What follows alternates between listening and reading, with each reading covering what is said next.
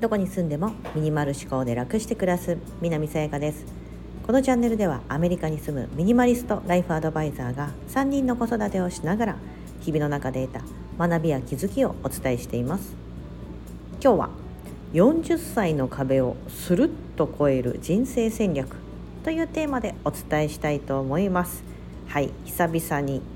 本からの引用となります。以前は同時通訳のですね朝2時起き何でもできるということでですね今回も著者は女性が書いている本になります。ご存知の方もいらっしゃるかもしれませんがワーママはるというお名前でえーと、 Voicy が多分一番有名なのかなと思うんですけど大石はるさんというですね、えっと、女性の方で通称ワーママはると言って今は多分もう本名の大石はるさんですけど以前以前私がですね去年かなご紹介した「やめる時間術」ということでその時の本はワーママ春っていう名前で著者でなってました。はいこのワーママハルさん大石春さんが書いた40歳の壁をスルッと超える人生戦略これ面白いですしまさに今私41歳ど真ん中のこのこの本の多分ど真ん中にいるタイプなんですけど、まあ、同じように40歳またはアラフォーだみたいな40もうすぐ40だ40代だという方には非常に内容が刺さることかなと思うのでこの本の内容をちょっとご紹介したいと思います。はい本の構成としては5つの章に分かれてまして1つ目が40歳の壁の正体。2つ目40歳からの幸せを作る自分業。3つ目40歳の壁を越える自分業の始め方。4つ目40歳の壁を越える自分業の育て方。5つ目40歳の壁試行錯誤とその先の変化というような5つの章の構成になってましてまあ一番最初のところが一番ずしんとですねすごい共感するんですけどあのこのワーママハルさんも、えーと、自分のお母さんのことを思い出すとそうだったそして自分も今その年に来たなと。春大石大石春さんが小学生の時にちょうどお母さんが40歳ぐらいの時に、まあ、お家の中でおいさはるさんのお母さんも働かれていたと。ワーママだったと。うん。ただ40歳になって家族もいて、まあ、今更大きな変化を起こせないし家事や育児仕事をしていてもう毎日があっという間に過ぎていくと、うん、でもどこかで不安で自分の人生の意味を何かこう戸惑っている。そんなお母さんを目にしたというのはお母さんがなんかまあ忙しいながらも何かやらなきゃみたいな風にして資格の勉強何かの資格の勉強をなんかこうしてたりとかでもその資格の勉強しようと思って「まあもう今日疲れて勉強できない」みたいなことを言ってたりということを小学生の時にまあ見ていたと。であの時のお母さんの状況ってまさに今の私の状況だと。いうふうに照らし合わせながら始まった時にわあなんかこれすごくわかるなと。うん私自身もそうだなと思っててあのこの壁がこう40歳の壁。でこの著者の場合は小1の壁。お子さんが男の子のお子さんが2人いてちょうど長男上の男の子が小学校1年生に入るタイミングと40歳がかぶったと。で今結構あの30歳前半ぐらいで出産される方が多いとちょうど同じですよね。40歳ぐらいになった時に上のお子さん、まあ、兄弟がいれば上のお子さん1人目のお子さんが小学校に上がるぐらいのタイミングと40歳自分が40歳になるっていうのがちょうどドンピシャで重なる。40歳の壁と小1の壁。これが同時にいた時にワーママハルさんも自分の人生の方向転換をしましたと、まあ、その内容を含めながら本は書かれてます。でこれさっき言ったみたいに自分業っていうのがすごく出てくるのでこのワーママはるさん自身、えーと、私と同じように16年間ずっと会社員でしたと確か外資系の結構もうバリバリのキャリアウーマン的な感じでバンバンやってて、まあ、それをやりながらもブログだったりとか Voicy とかっていう風にある程度自分業みたいなところを模索しながら育ててた。うん、でもやっぱり一日の中で会社員をやりながら育児やりながらとか家事やりながらだとあのその時間、まあ、自分業というか、まあ、副業的なところに避ける時間はせいぜい1時間から1時間半ぐらいだと。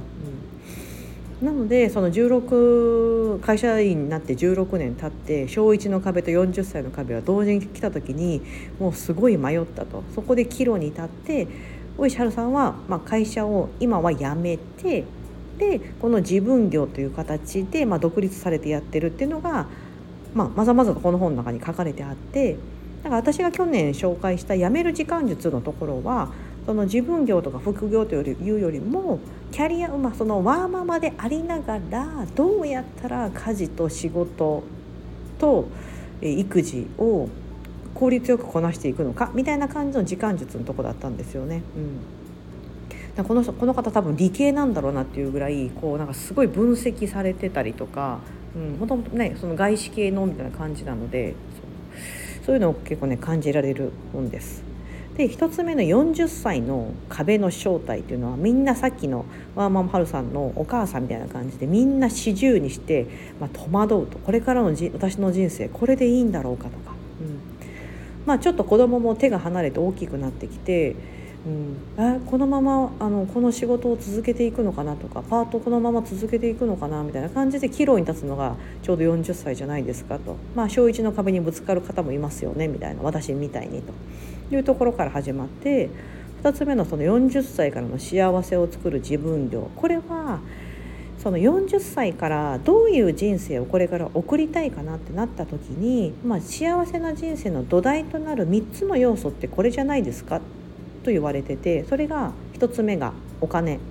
2つ目がつながり3つ目健康。いやまさにそうだなと思うんですよね。うん、その3つ目の健康とかは20代30代の時にはなんとかマンパワーでできていたことが40代になってああなんかやっぱりこう体力的にしんどくなってくる今のこのままのこのバタバタの生活本当に続けられるのかなっていうふうになってくるのがやっぱりこの3つ目の健康に結構関わってきたりするなと。うんで例えばじゃあその時40歳である程度お金は安定してきてとしてもやっぱ老後これからこれで大丈夫なのかな？子どもたち大きくなってきた時にとか、うん、っていうような不安がつきまとったりそしてつながりっていうところは、まあ、なんだろうなこう子供が今までは子供でこう手いっぱいだったりとかでそういうつながりがあったけどもだんだんそういう子供たちも自分たちで自立していった時にあれ？みたいな。なんかちょっと取り残されてる感じがしてくるというかそういうのをちょうど感じる時期ではないですかと、こういったお金つながり健康こういったのをやっぱり、まあ、土台となってるこの3つの要素を、まあ、達成していくためにも何かこう自分で何かやるってことは必要じゃないですかみたいなところが2つ目に問われててで第3章になってくるとじゃあその自分業みたいなのってどうやって始めるのか。みんな分かっててもそのワーママハルさんのお母さんみたいな感じでいや分かっててもなんかとりあえずなんか資格でも取ってみようかみたいな感じの何か自分に今ないものを足さなきゃっていうふうに思われると思うんですけどちょうど私が一つ前の配信で根拠のない自信を持つ方法ということで言ってたみたいになんか今から何かを足すというよりもこのマーマルハムさんの書かれたここの部分私すごく納得するんですけど人生後半の目的化をまず言語化してみるっていうこととあとはその自分自身が得たい報酬の種類、まあ、収入とかの種類って何ですかと。うん、で3つ目はこのアウトプットとか行動しながら劇場と演目を絞っていくこれこれ面白いなと思ってましてあこの表現面白いなと思ったんですけど、まあ、自分業じゃ始めるっていう時にまずはあの打席に立ってくださいと、うん。まあ、野球選手でも何でもそうですけど打席に立って初めてバットを振って打率が上がるじゃないですか。だから打席に立った分だけその分その打率が上がる。要はその席にこうバットを振らない限りはですね当たるかどうかわからないんですよねボールが。だからその何かやりながら自分はどこが向いてるのかな。それが劇場探しだと、うん、行動しながら劇場を探してで演目を絞っていく。要はその自分ができるパフォーマンスが何なのかっていうのを見極めていく。そういったアウトプットの場をあのやっていくのがいいですよと。うん。まあ、もちろんこれは早ければ早い方がいいと思うんですよね。20代とか30代の時からやっていって40代の時によしこれだっていうのが見つかってだと思うんですけど別に今からでも何かこう一つ一つちょっとずつ行動しながらアウトプットしていってであ自分にはここが合ってる。よしじゃあこれでやろう。みたいな風な劇場で演目を絞っていく。うん。でそれによって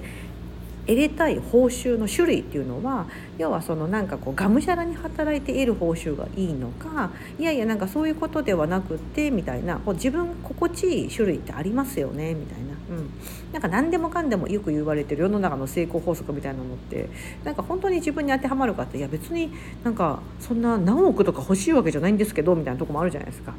んから自分がその今の生活スタイルとかを保ちながらできるようなこととかでもありじゃないですかみたいな。うんというようなことでじゃあ自分のこの40代からの人生後半の目的を言語化してで自分はどういうふうな、生活を送っていきたいのかそして何をアウトプットできるのかみたいなそういったふうなところからまず自分業っていうのを、まあ、その目をちょっと一回ちょっと出してみませんかと。でその次にじゃあその芽が出た時にそれをどうやって育てていくのかという40歳の壁を越える自分業の育て方というところでは自分の好きを分解して自分業に変えてみてはどうでしょうかと、うん、好きを分解しましょう。そして今出ている支出支出というのは要はお金がお金を出してるところですよね、うん、それを経費にできる自分業を考える。これちょっと説明しますね後で。で次が誰もが種を持っている。種を複数見つけておくと花になる確率が上がる。これさっきの打率のところと同じですけどまあアウトプットのところですよね。さっき言った支出を経費にできる自分業を考える。これどういうことかというと例えばヨガが好きで、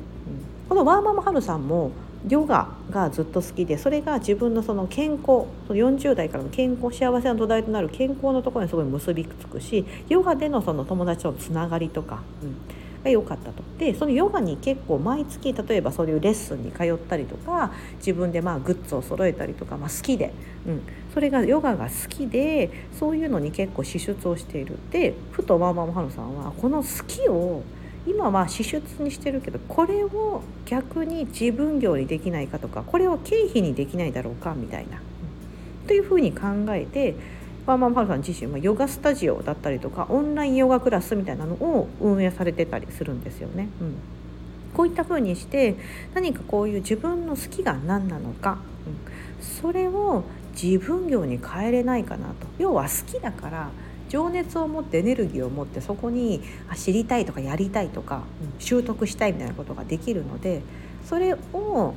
何かちょっとした収入にできないか。今そのお金が出てってるのをその分だけ回収する。例えば今5,000円毎月それが出てるんだったら5,000円回収できないかなとか。自分がこうやってややあのやって教えれるようになればまあ5,000円ぐらいだったらちょっと人に教えたらできるかなとか、うん、そういうふうなあの形で多分ちょっとずつ育てていけるんじゃないですかと。うん、だから皆さんがそういう好きの種を多分たくさん持ってる。でまあ種は多い方がいいと思うので、うん。ね、お花もね必ず球根を植えれば絶対花が綺麗に咲くかったそうじゃなかったりするじゃないですか、まあ、その状況だったりとか天候だったりとかで花が咲く時もあれば咲かない時もあったりすると思うので、うん、種を複数見つけて自分の中で見つけておいてそれが花になる確率がそうすることで上がるので、うん、なんかもうこれ一本だっていくよりもあこれも好きかもな。あれもできるかもぐらいな感じの軽い感じでちょっとずつ育てていくのがいいと思います。って書かれててあなるほど確かになと思います、うん、1本だと怖いじゃないですか柱も、うん、でも柱が3本ぐらいあるとちょっと安心というか、うん。これは私も思います私も何か収入1本でやってるかってそれは無理なのであのかなり複数持ってるっていうのが今の現状です。はいでこの5つ最後の5つ目の40歳の壁試行錯誤とその先の変化これはもうマーママハルさんが今までこの16年間ずっと会社員で試行錯誤してきて今こうやってやってっていうその試行錯誤何をこう考えてたのかとか。うん、でそのマママハルさん自身のそのまあ経緯みたいなのが最後のとこに書かれててこれも非常に興味深かったですしすごい自分で勉強されてるんだなというのが、うん、分かった内容です。はい。いやどうでしょうか。私結構この本読んでいやそうだなと思います。まさに私もこれと同じように壁にぶつかって私が小1の壁来たのは35歳ぐらいの時でした。うちのお姉ちゃん今12歳なので、えーと、私は28で出産をしたのでちょっと早かったんですよね。なので35の時に小1の壁は来ました。その時バリバリ 働いてる、まあ、キャリアウーマンじゃキャリアウーマンだったので私が取った策としてはもう自分のあの家事とか育児家事をやってもらう人を雇ったっていうのがあります。まあ、要は私自身はキャリアを止めなかった。そこで、うん、っていうところです。ちょっと時間、まあ、時期も早かったのでまだ会社員でいる方向その時は選んだですね。うん。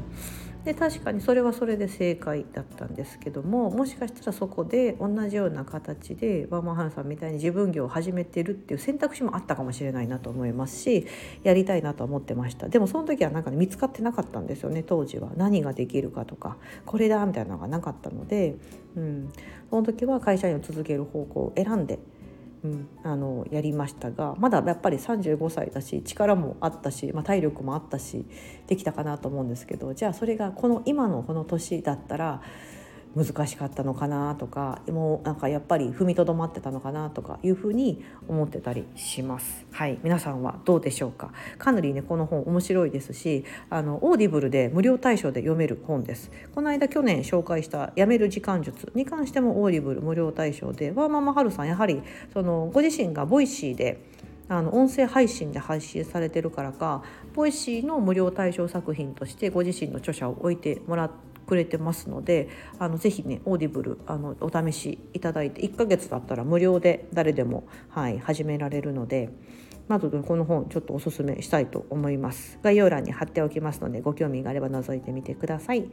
今日は40歳の壁をスルッと超える人生戦略というテーマで本からの引用を私から私なりの要約をお伝えしてみました。ここまでお聞きいただき本当にありがとうございます。今日が皆様にとって素敵な一日になりますように。